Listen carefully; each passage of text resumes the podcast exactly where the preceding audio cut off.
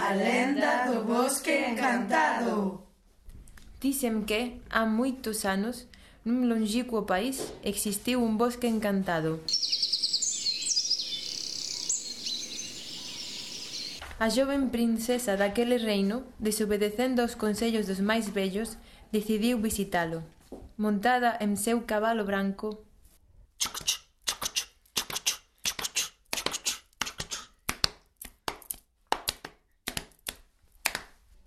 deu de cara con un joven leñador chamado Daniel. Não vá mais adiante, princesa, ou nunca mais voltara. Como era moito audaciosa, ela esporeou o seu cabalo e entrou na mata espesa.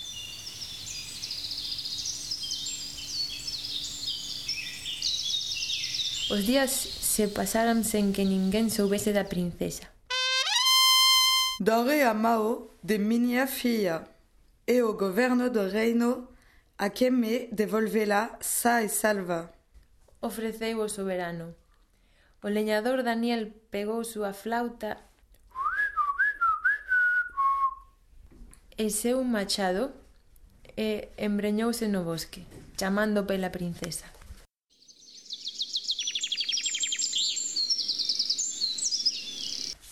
Princesa, princesa, onde está a princesa? Estou prisioneira do vello Carballo. Ouviu a gritar. O rapaz correu até o local e comezou a dar machadas no tronco.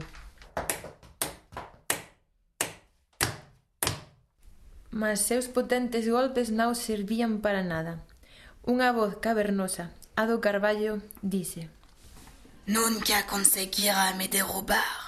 Estaba farto de miña solita hoy apoderarme da princesa. Va embora daqui. Beio Carvalho, sei o que quer e companhia e a conseguirei para você. E começou a tocar em sua flauta unha melodía tão bela que os pasaros que nunca viñan a este lugar tau sombrío, invadiran até mesmo os gallos do carballo, e todos xuntos comenzaran a cantar.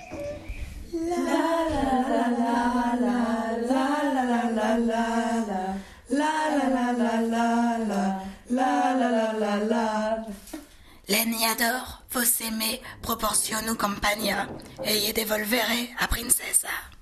Ouviuse o som de gallos partidos.